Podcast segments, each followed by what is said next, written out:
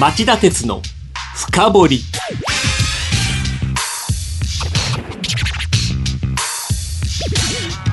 皆さんこんばんは。番組アンカー経済ジャーナリスト町田鉄です。皆さんこんばんは。番組アシスタントキャスターの津田まりなです。夕方放送の町田鉄の深掘りフロントページで予告した通り、はい。今夜は第四次産業革命。日本で生き残れる業種は科学機械ぐらいか大きく立ちはだかる生産性向上の壁と題してお送りします。はい。あの大きく立ちはだかる生産性向上の壁ってショッキングですね。ショッキングでしょ、ええ。実はこれネタ元がありまして、はい。それは老舗のシンクタンク日本経済研究センターが今週水曜日に会員専用で、えーまとめたレポート。第4次産業革命の中の日本。生産性日米の違いは何か？なんです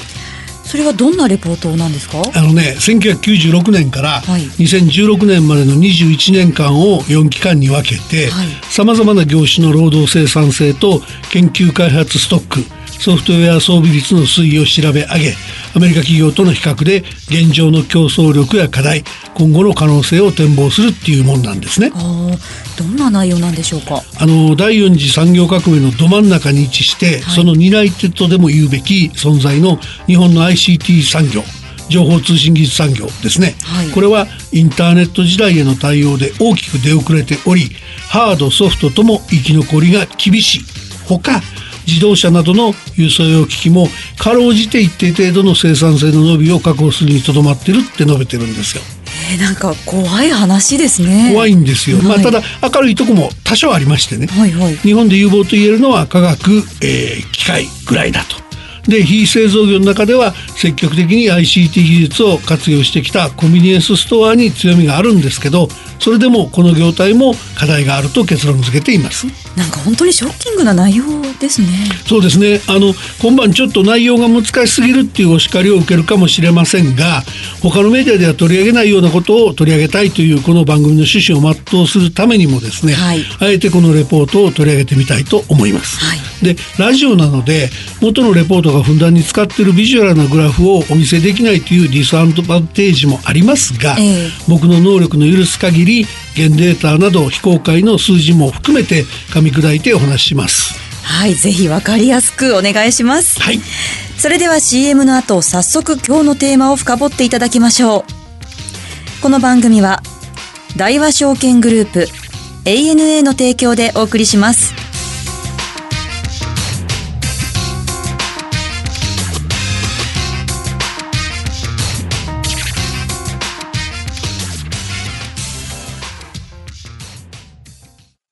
産運用をお考えの皆様、運用は日本株式だけで十分と思っていませんか？話題のスマートフォン、電気自動車、インターネットでのショッピングなど、周りは外国企業で溢れています。大和証券では、お客様の資産に外国株式を加えた運用のご相談を受けたまわっております。アメリカをはじめ、ヨーロッパ、アジアなど、世界およそ20カ国の外国企業の株式に投資が可能で、各種情報も豊富に取り揃えております。外国株式は大和証券。これを機会にぜひご検討ください。外国株式のお取引は、株価の変動、為替相場の変動等による損失が生じる恐れがあります。また、お取引にあたっては、契約締結前交付書面等を必ずよくお読みください。登録番号関東財務局長金融商品取引業者第108号の大和証券株式会社がお送りしました。今日の深掘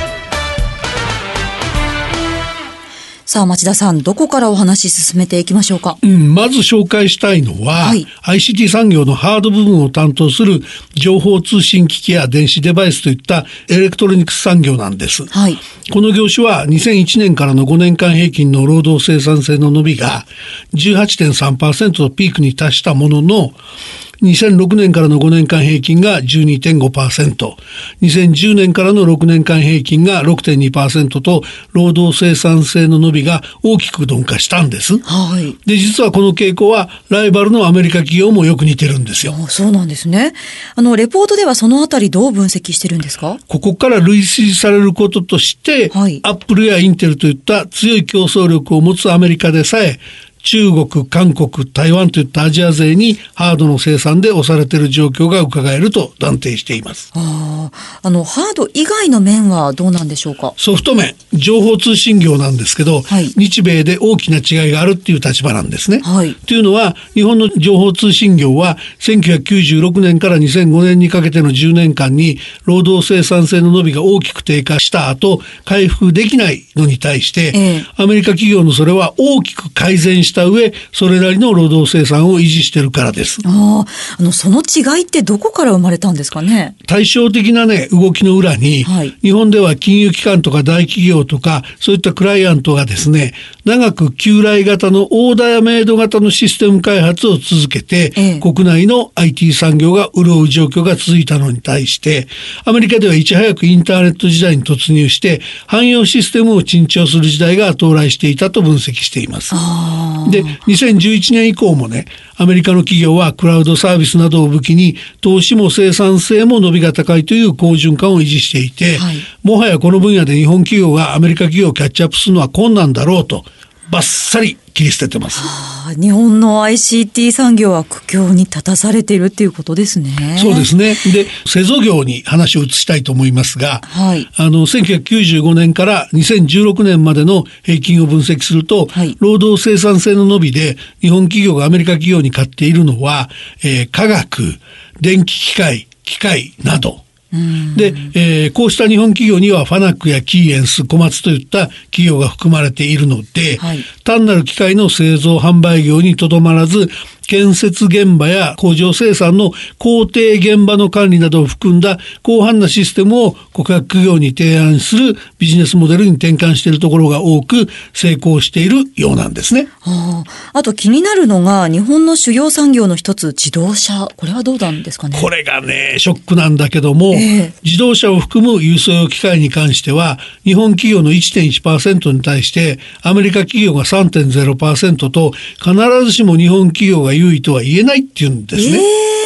で、日本経済研究センターは国内生産台数が減少傾向にあり、ええ高齢化や人口減少、若者の車離れといった状況で、研究開発の効果が生産性向上に結びつきにくくなる可能性が高いとも指摘しています。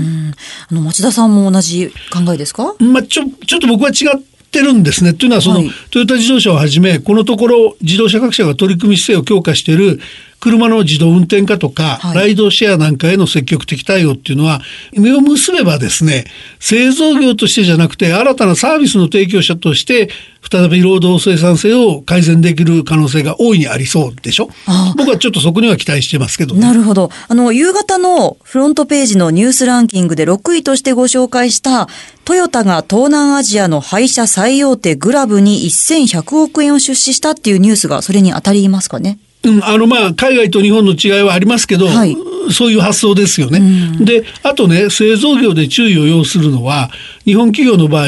研究開発ストックの伸びが高い業種やソフト投資の多い企業ほど労働生産性の伸びも高いっていう相関性が比較的はっきりと見られるのに対してアメリカ企業ではそうした関係が希薄に見えるっていうことなんですよ。えどうしてでしょう？あのね、この背景はその空洞化空洞化と言われてるんだけど、はい。日本の製造業の生産拠点はそのアメリカの場合に比べるとまだまだ日本国内に多くがあってで研究開発とソフトへの投資が国内の生産性向上に直結しやすいと。はい。で、これに対してアメリカ企業の場合は、アップルのような競争力のある企業が、えー生産のグローバルを進める一方で、あコダックのような競争力を維持できない企業は破綻するので、はい結果的にアメリカ国内の生産性向上につながらないっていう分析なんですね。なるほど。あの、じゃあね、非製造業についてはどうレポートしてるんですか？卸小売、金融、建設、飲食、運輸の5業種について調査してるんですけども、ええ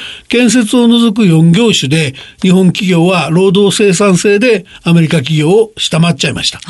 で加えてそのアメリカ企業は建設を除いてソフト投資が活発でその結果として生産性が向上するという傾向も出ていて非製造業の ICT 活用はアメリカの方がだいぶ進んでいることも明らかだと言ってますね。はい。あと、冒頭で頑張っていると指摘されていたコンビニエンスストアはいかがですか？ここはですね、積極的に ICT 技術をフル活用してきたという強みがコンビニエンスストアにはあるんですね。ええ。あの、例えば物を送りたいなんていうのも、バーコードなんかが浸透してて、ぴゃっと手続きカウンターでできるじゃないですか。そうなんですよねだからできてるって言うんだけど、はいだけど今後ね、はいこの業態ってネット通販とか e コマースがだいぶまた広がってくるんで、はい新たな ICT 投資が怠れないっていう指摘なんですよね、この分野は。で、あとね、金融。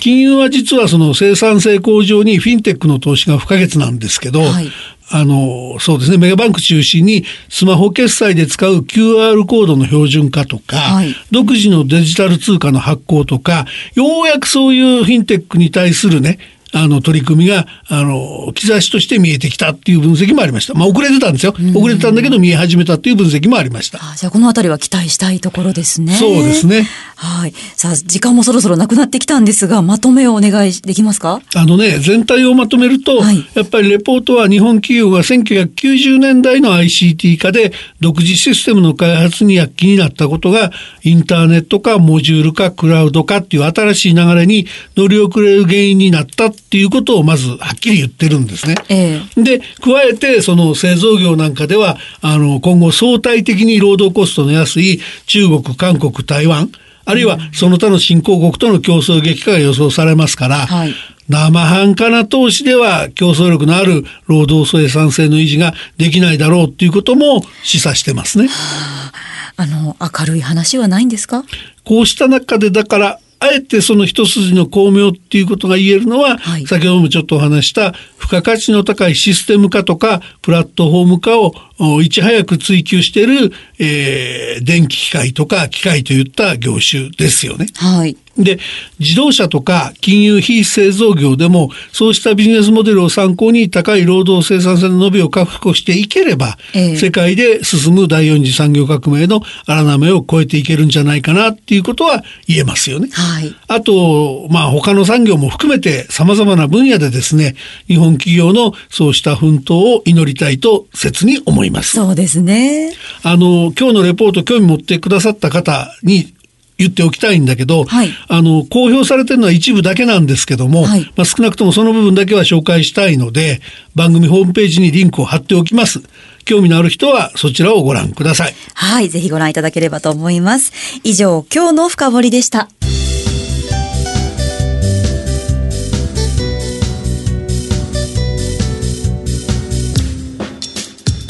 町田鉄の深掘り今夜は第4次産業革命。日本で生き残れる業種は科学、機械ぐらいか。大きく立ちはだかる生産性向上の壁と題してお送りしました。番組へのご意見、ご感想、ご質問などありましたらぜひメールでお寄せください。メールはラジオ日経ホームページ内の番組宛てメール送信フォームからお送りください。たくさんのメッセージお待ちしています。あの、難しかったと、つまらなかったというメッセージお叱りでも構いませんので、はいぜひお寄せください。はい、お待ちしていまはいす。。それでは番組をお聞きのあなた、来週も徹底的に深掘ります。それではまた来週です。さようなら。この番組は大和証券グループ ANA の提供でお送りしました。